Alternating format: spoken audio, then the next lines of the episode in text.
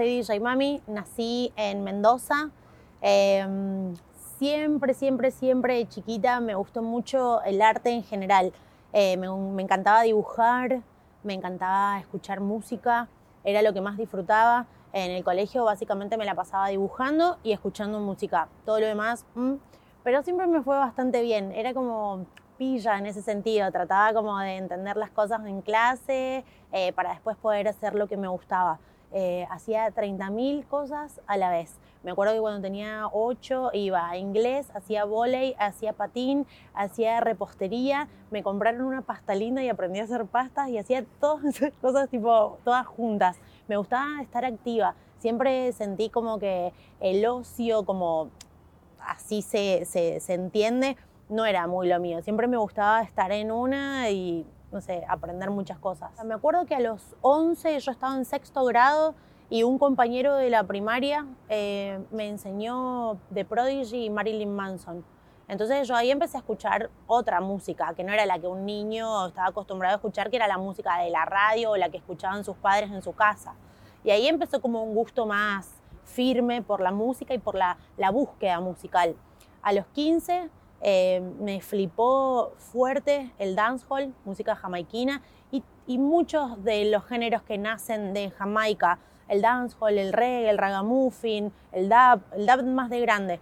Em, pero el dancehall me marcó muchísimo y a partir del dancehall, del dancehall el reggaetón. Em, y ahí dije, uff, todo esto, ¿qué, todo este mundo. Y mm, imagínate, en esa época, te estoy hablando hace 15 años, Mendoza em, no era muy bien recibido estos géneros de los que hablo. Eh, a los 20 yo arranqué como productora de eventos, hacía una feria de indumentaria muy grande. En ese momento yo estudiaba diseño de indumentaria por segunda vez sí, estudié dos veces la misma carrera y mm, hacía una feria de indumentaria que se hizo muy famosa en todo Cuyo y en todo el país. Participaban diseñadores de todo el país y mm, empecé a vincular la feria con las demás ramas del arte tratando de ver al diseño de indumentaria como una forma artística más eh, y no como solo algo comercial o, la moda en sí.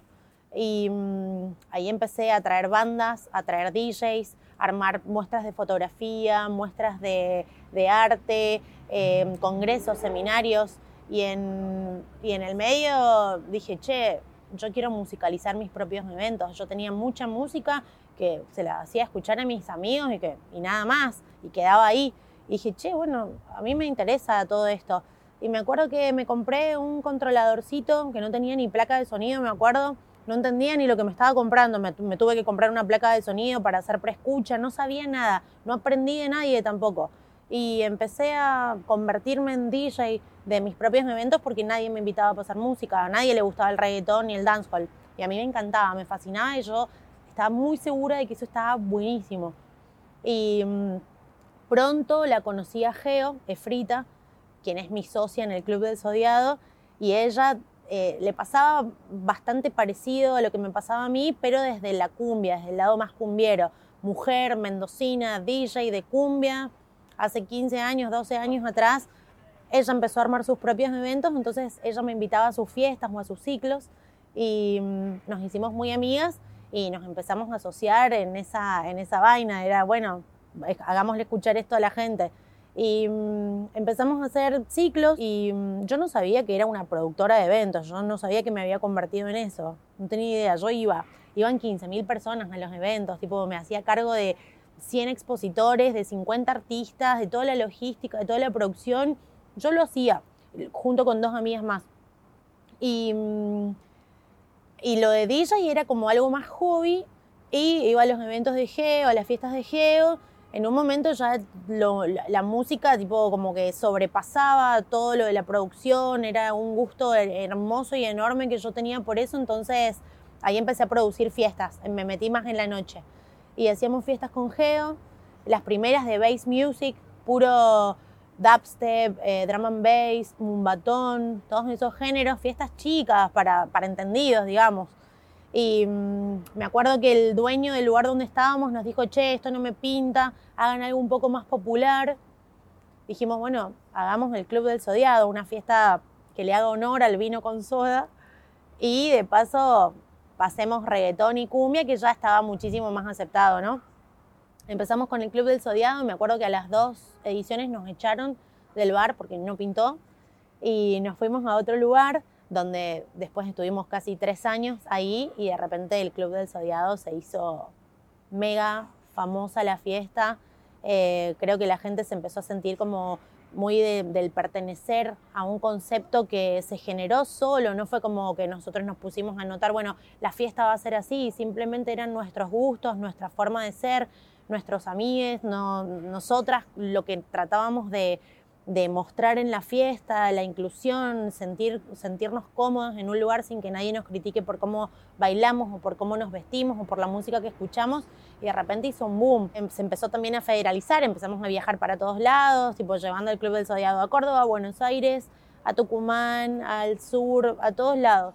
Ay, papito, que me gustas tanto, me tiene aquí llorando. Yo ya no le temía a los escenarios, tocábamos en fiestas para 30.000 personas, 50.000 personas, eh, pero siempre estaba el miedo latente a cantar. Como siempre me gustó mucho la música y siempre me gustó mucho cantar y no me animaba y no me animaba y estaba siempre rodeada de gente que me decía, pero ¿por qué no? Y no sé por qué, había un miedo tipo paralizante que no me permitía hacer una canción. Y mm, me pasó el año pasado que dije, bueno, ya está, o sea, ¿cuánto más voy a esperar? O sea, y mm, gracias al Duco, estando en su casa, ranchando como cualquier otra noche, me dijo, loca, hagamos un tema, vos podés. Y él me animó. Y salió poco a poco como más tipo como en chiste, como probando cosas. Yo no entendía nada de lo que estaba pasando. De repente me encontré con Mauro al lado, tipo escribiendo en el celular la letra. Bueno, ponete a escribir y yo tipo, bueno, ok. ¿Y qué, qué, qué, qué flow le pongo? ¿Qué melodía? Y de repente empecé a entender como, che, bueno, ya está, estás acá, lo tenés que hacer. O sea, te está, te está animando de repente el, número uno en la escena y yo no entendía como, uy, sí, pero era como mi amigo también, entonces yo no lo veía tan así. Me acuerdo que me dijo, bueno, el tema es tuyo, haz lo que quieras. O sea, yo no sabía cómo sacar un tema, no sabía cómo era toda la, el proceso, la movida, cómo se hacía, no, no tenía un canal en YouTube, no, nada. Bueno, lo hago. Ya está, no sé. Duki me regaló un tema. Lo conocí por Marciano y lo conocí por Easy, que yo ya lo conocía a él. Eh, nos vimos en un par de fiestas en Buenos Aires. Hablé con Easy, estaban armando la primer gira modo Diablo, muy bebitos, no habían ni tatuajes en la cara todavía. y mm, me dijo, amiga, por favor, haz el aguante, vamos a Mendoza, estamos armando la gira por, por todas las provincias. Y fue como, de una, re, vamos. Yo con Casu, con un montón de artistas que ahora digamos como que están súper posicionados, yo los llevaba junto con Geo al Zodiado cuando todavía estaban muy bebitos y recién como se estaba armando la cosa. De hecho, eso fue el Zodiado en algún punto, una plataforma de lanzamiento para un montón de artistas. Y fueron y mm, pegamos súper buena onda, obviamente. Los chicos, unos divinos, Neo, el Duco, Easy. Y mm, cada vez que yo viajaba, me acuerdo que Mauro eh, siempre iba a las fiestas donde yo pasaba música porque flasheaba mucho mi, manera de pasar música, mi DJ set.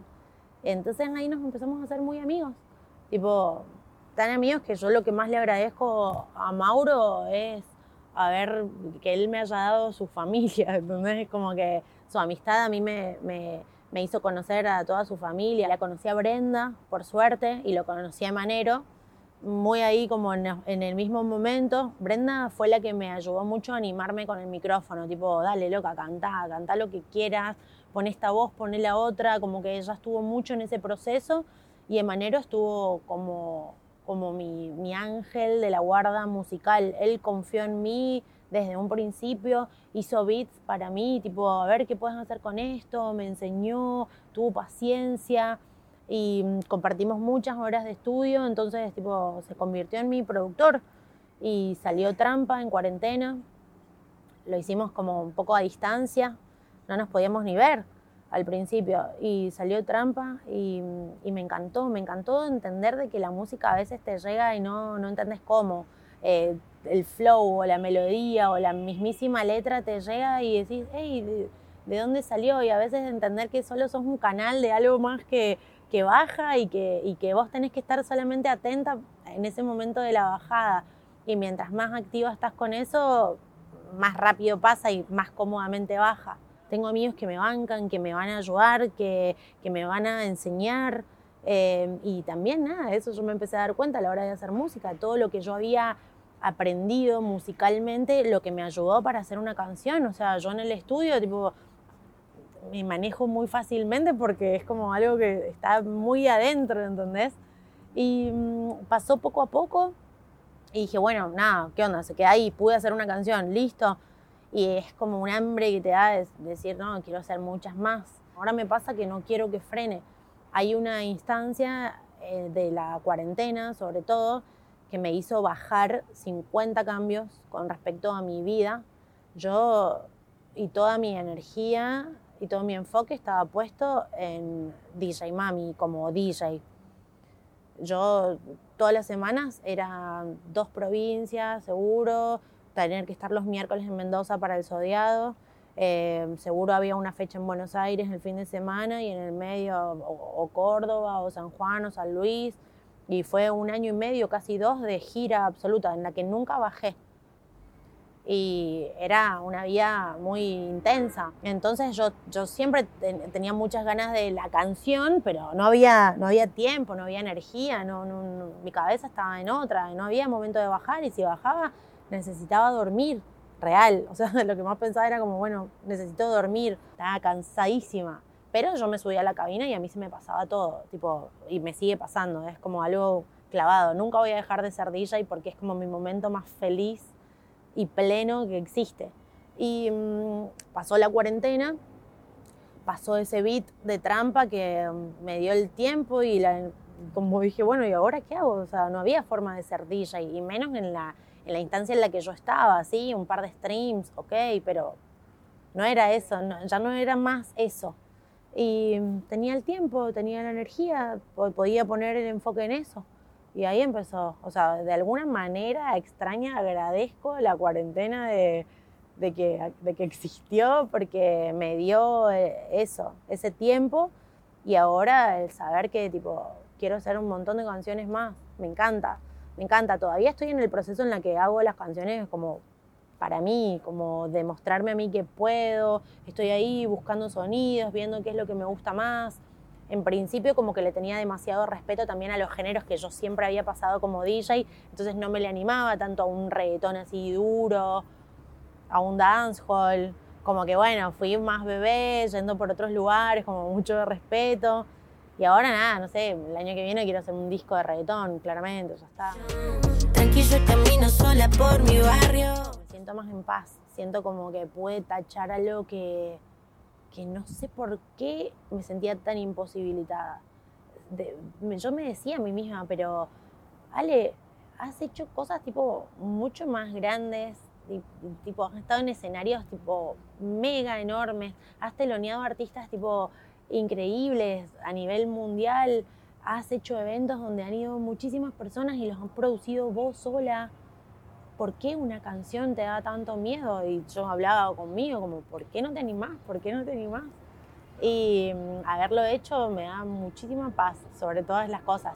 Me siento más tranquila, como que digo, ay, mirá, o sea, como tacho de la lista de esos sueños por, por cumplir, que obviamente es un sueño que tiene muchos procesos y que va creciendo cada vez más, no es como, bueno, hice una canción ya, pero eso, como haber destrabado me siento en paz conmigo y me agradezco a mí misma por haber estado y le agradezco a, a, Emanero, a Brenda, a Mauro y a, todos a todas las personas que de alguna forma estuvieron como en ese entorno apoyándome y creyendo en mí. O sea, creo que no soy, o sea, está buenísimo creer en uno mismo y avalo eso, pero qué lindo cuando la gente que vos querés y admirás confía en vos. Lo mejor del mundo.